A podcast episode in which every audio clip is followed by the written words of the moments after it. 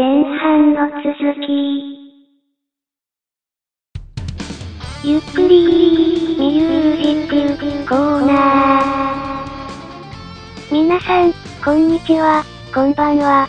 このコーナーは、古今東西あらゆるジャンルの音楽を、その日の気分で紹介するというコーナーです。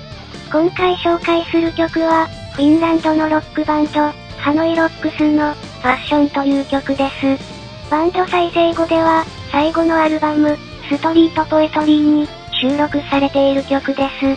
ハノイは、バンド再生後の音楽性が、以前と異なり、ハードロック調に変わっていますが、私はどちらのハノイロックスも、大好きです。ファッションは、とてもキャッチーな上に、曲も、PV でのマイケルのファッションも、どちらも最高にかっこいいです。国内外問わず、多くのバンドに影響を与えた伝説のバンド。その復帰後の名曲、お聴きになってみてはどうでしょうか。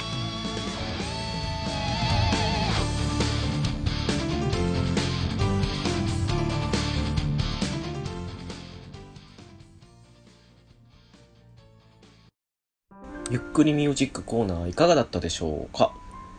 えー、今回2回目ですね。ちょっと思いのほか長くなってしまったので、2回やってみようということで、まさかの2回もゆっくりミュージックコーナーでしたけども、えー、ハノイロックスはですね、もともと1980年から85年まで活動していたんですけれども、その当時のドラムがですね、えー、モトリー・クルーのボーカルで有名だと思うんですけど、ビンス・ニールまあ、彼の運転する車に、まあ、乗っていて、そのまま事故に遭ってしまって、で、そのドラムの彼だけが亡くなってしまったというわけで、その関係もあって、結局85年に解散っていう形になってしまったバンドでして、その当時はまだ音楽性的にはグラムロックだったわけなんですけども、その後にね、えー、ハノイドックスのボーカルであるマイケル・モンドーがソロでデビューする形になりまして、その当時の音楽性っていうのがもうハードドックだったのもあって、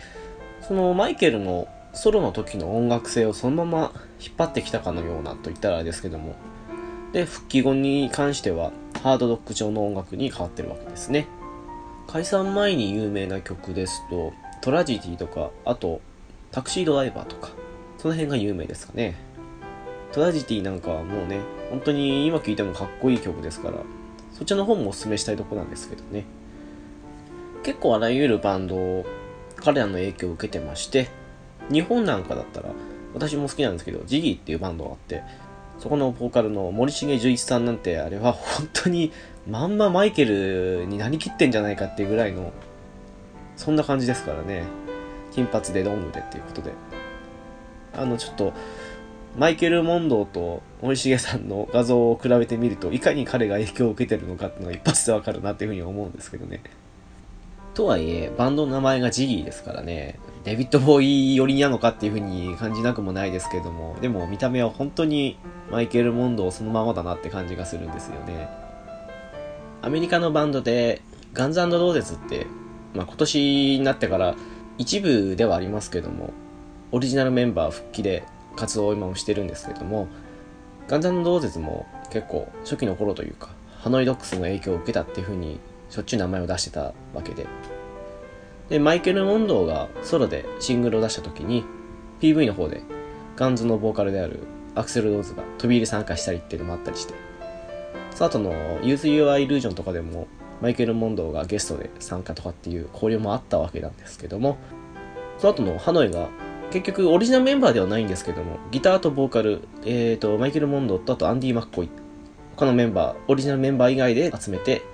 で、再生って形でバンドを再開したんですけど、その時にガンズとのライブっていう、そういうのもあったんですが、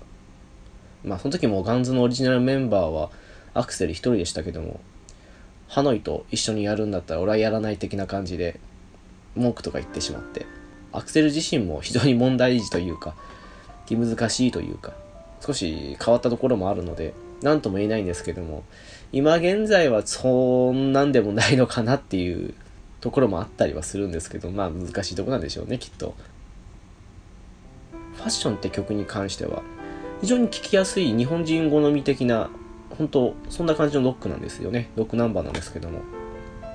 おそらく、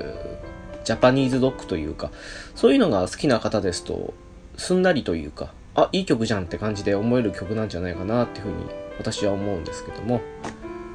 そうですね、再生後のアルバムっていうのは結構、そのハードロック寄りというか、そういう曲調が多いんですが、私はどれも好きですね。下手したら、うん、解散前より解散した後のこの再生後の方がアルバム的には好きかなっていうのもあったりするぐらいには好きなんですよね。再生後だと、そうですね、今回紹介したファッションと、あと、アデイレイトはダラーショートっていう曲あるんですけど、この2つなんかは特に聴きやすくておすすめかなっていうふうに私は思っちゃいますね。復帰後もね、結構好調にというか、いいアルバムを出してましたし、順調に活動してたんですけど、もう何年前だろう。なんだかんだもう6、7年ぐらい経つのかな ?2009、10とかそれぐらいでもうあの活動を終了してしまったんですよね。最後に解散前というか、えー、初期の頃、80年代の頃と2000年以降の復活してからのでアルバム出たんですけど、もうベストアルバム出たんですけど、今そっちの方が探しやすいのかな？前にストリートポエトリーを探した時にはもう非常に見つけるのが困難というかまだネットとかで物を買ってなかったのもあったんでうんすごく大変な思いをしたのは覚えてますけどね。解散発表後に出たベストアルバムに関しては予約したんですんなり書いたんですけども。非常に日本人的には聴きやすくていい音楽が多いバンドなのでもしよかったら聴いてみてやろうかなと私はお勧めしたいですね。はいというわけで本日最後の作品紹介となります。生贄投票という作品ですね。今回紹介するにあたって私はまだ漫画版しか見ていないので漫画作品準拠になりますが原作は小説らしくてあの冒頭でも触れたんですけども結構小説と漫画版で内容が違ったりするらしいですね。なので結構漫画でははしょられていたりあまり活躍しないまま退場って感じのキャラクターもすごく出番があったりみたいな感じにネット上で見たのでちょっと探して読んでみたいなと思ってるところでございますというわけで申し訳ないんですが今回は漫画版の方準拠ですね現在2巻まで出てますねつい最近出たばかりです。私も買って読んだんですけど、あ、こういう風に内容進んでいくのかと。次回もう少し期間空いてしまうかもしれないですけど、楽しみだなと思っております。というわけで、今回は漫画版準拠の上でのあらすじを説明させていただきます。はい、そんなあらすじですが、私立柳沢高校に通う今治湊という女の子の視点から始まります。今治湊ですが、スマホが生活の中心となっている普通の女子高生です。もともとは転校生だったんですが、運よくクラスの中でも上位に位置するグループに入っていました。一見するとクラスでもいい立ち位置にいると自覚しながらも、モデルとしても活躍し、同じグループのリーダー格でもあり、そしてクラスの女王的立ち位置にいる入山環奈に対し女王と従者の関係にあるという気持ちを拭えずにいました。ある日湊が家のベッドで横になりながらスマホのアプリをしていたところ深夜0時急にスマホの画面上に生贄投票という文字が出現します。ホームボタンも再起動もできないまま悪戦苦闘する湊すると画面上にクラスメイト全員の名前が表示され、生贄を1人選別しなければいけない。開票は12時。一番票を集めた生徒には社会的地が与えられるといった内容が書かれていました。社会的死とは誰にも見られたくない恥ずかしい画像がネット拡散されるというものです。生贄投票のアプリで登場する不気味なキャラ、生贄くんは、自分は全員の恥ずかしい秘密を知っている。社会的死を与えられた生徒は、その内容の恥ずかしさから、翌日以降学校に来れなくなると言います。湊はきっと何かのいたずらだろうと思いながらも、自分の送ったメールを既読無視したりするカンナに対して、まあ、クラスの女王みたいな、そんな女の子の方ですけども、に対して、負の感情から、入山環奈の名前をタップして投票してしまいます。投票後、ホームボタンを押したり、再起動も全く受け付けなかったスマホは普通と変わらない状態に戻ります。そしてクラスのマイン、現実でいうところの LINE ですけども、その中でもクラスメイト全員が同じ体験をしたとのこと。当然次の日の学校でもその話題で持ちきりになります。そんな中、時刻は生贄投票アプリに書かれていた12時を迎えます。投票結果、今週の生贄と書かれた画面上にて、一番票を得た人物として、ウィリアマ・カンナの名前が表示されていました。愕然とし、怒りをあらわにするカンナ。そして、票を入れたことによる罪悪感と、バレるかもしれないという恐怖に怯える港。書かれた内容には続きがあり、唯一回避できる方法が一つだけあるというのです。その方法とは、生贄に選ばれた者が24時間以内に懇願状で10万回スマホをタップ。生贄以外はクラス全員が1万回タップすれば社会的死を回避できるという内容でした。ただし、一人でもクリアできなければ当初通りに恥ずかしい画像がネット拡散されるようです。そして最後には、これは二階堂ありさの呪いだよという一文で締めくくられていました。半年前に転入してきた湊が最初に会った担任の先生。それが二階堂ありさでした。ですが二階堂ありさは3ヶ月前に体調不良で退職し、後に自殺。くしくも呪いという言葉を強調するかのような亡くなり方をしています。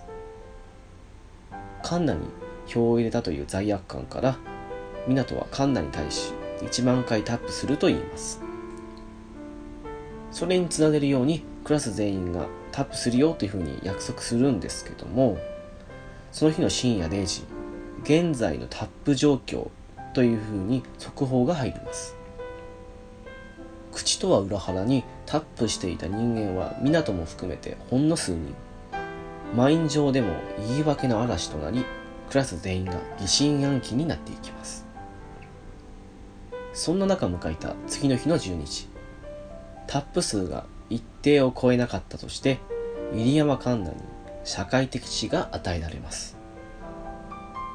全員のスマホにネット拡散中という文字と一緒に、カンナの性行為中の動画が配信されたのです。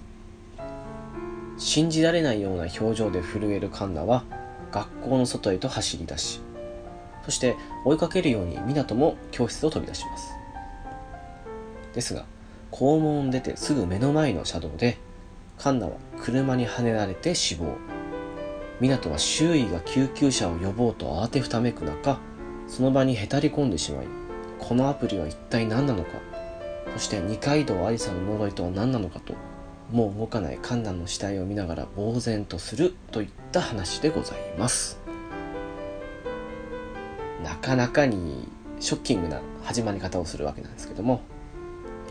最初はね、やっぱりみんな何かのいたずらだろうと思って誰も信じなかったんですけども、実際に、なんでしょう、再起動だとか、ホームボタンで、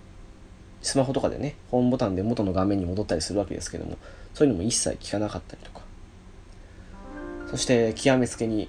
普通ならどうやってもそんなの撮影できるはずもないだろう的な感じで、入山環奈の成功中の動画が全員のスマホに配信されたりとか、そしておそらくそれはネット上にも拡散しているということで、そんな状態ですから、誰もがね、この生贄投票というのは本物であると確信するわけなんですね。そして当然のことながら、次の投票というのが、もう飯山環奈が死んだ直後に全員のスマホ上に配布されまして、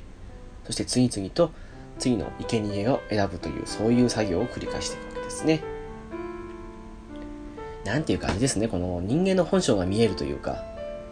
先ほどのね、全員タップするよなんていう風に言っておきながら、いざそのタップ数を公開してみると、数人だけがいっぱいタップしていて、残りなんてちょっとタップしたかなとか、人によっては全くタップしてないなんていう人もいたりするわけでそういうのって、まあ、1クラス分ねいたりするとどうしても発生したりはする事態ですけどもでもなんか生々しいというかでもその逆にその生々しさがいいなっていうふうに思っちゃった部分はあるんですよね。まあ、そんなねあの人間の本性の部分ですけども見え隠れするわけですから当然この後もいろいろ起きるわけですね。結局これ表を一番撮った人物の恥ずかしい写真だとか動画がネットで拡散されてとてもじゃないけど学校にいられなくなるというわけですよ。この入山環奈っていうのはクラスの中でも女王的な立ち位置にいたらしくて結構みんなねあんまり逆らえないというかあんまり本当は賛成したくないんだけど同調せざるを得ない的な部分が読んでてもところどころあったので、まあ、そういうねクラス内カーストといいますか上位に最上位にいる人間ですらこんな風に落ちていくっていう風にそんな事実に気づいた時に下の方にいる人間たちがどう思うかっていうことですよね。表を作って操作できるということはつまりグループを作って一定の票を稼げばある程度操作することが可能ってことにもなりますから当然のことながらねそういうふうにグループを作って上位カーストども全員沈めていこうっていうふうにこの後の話で描かれたりとか本当は仲間だと思ってたのに裏切られたとか票をうまく操作したりとかもしてるのでそれを元手にお前のその恥ずかしいのを公開されたくなかったら俺の言うことを聞けみたいな感じに落としてきたりするやつもいたりとかすごく信頼していた人間を信じられなくなったりとか。そういうのもいろいろあったりするわけで、まあ、なんでしょうね。あんまり性格いいっていうふうに思われないかもしれないですけどそういうの見てるとやっぱりお話的には面白いと思っちゃうんですよね。またこのね不気味な生贄くんっていうキャラがスマホ上でね何でしょうね。あれこれあれこれと騒ぎまくるわけなんですけどもこいつがまたとんでもないやつなんですよね。見てる分にはもうルールを次々と変えたりとか、もう自分勝手にどんどん変えていったりもするので、まあどうにも非常識というか、やってる方からしたら安心はできないというか、本当に1万回タップ、そして本人は10万回タップして、それで本当に救われるのかどうかも怪しくなってくるぐらい、なんともうさんくさいやつなんですけども。それこそ、スマホだとこういう目に遭うんだから無視するためにガラケーにしたらいいんじゃないかというわけでスマホからガラケーに変えた女の子なんかはもうルール違反とかっていうふうにその生贄君に言われてしまってもう問答無用で今回の生贄はお前だみたいな感じでその子の社会的死に当たるような動画が全員のスマホにそしてネット上に拡散されたりとかもう理不尽極まりないんですけどもこの先どうなっていくのかとか二階堂ありさという教師の死はどういったもので起きたのかとかそして誰がそれを操っているんだろうとかその辺もどんどんどんどん気になっていくそんな作品となっておりますので次に3巻とか出るのいつなのかなっていうふうに思いながらもその前に小説版を読んでみようかなっていうふうに思っておりますのでまだね漫画版の方は2巻までしか出てないのでもし興味ある方いらっしゃいましたら読んでみてはいかがでしょうか。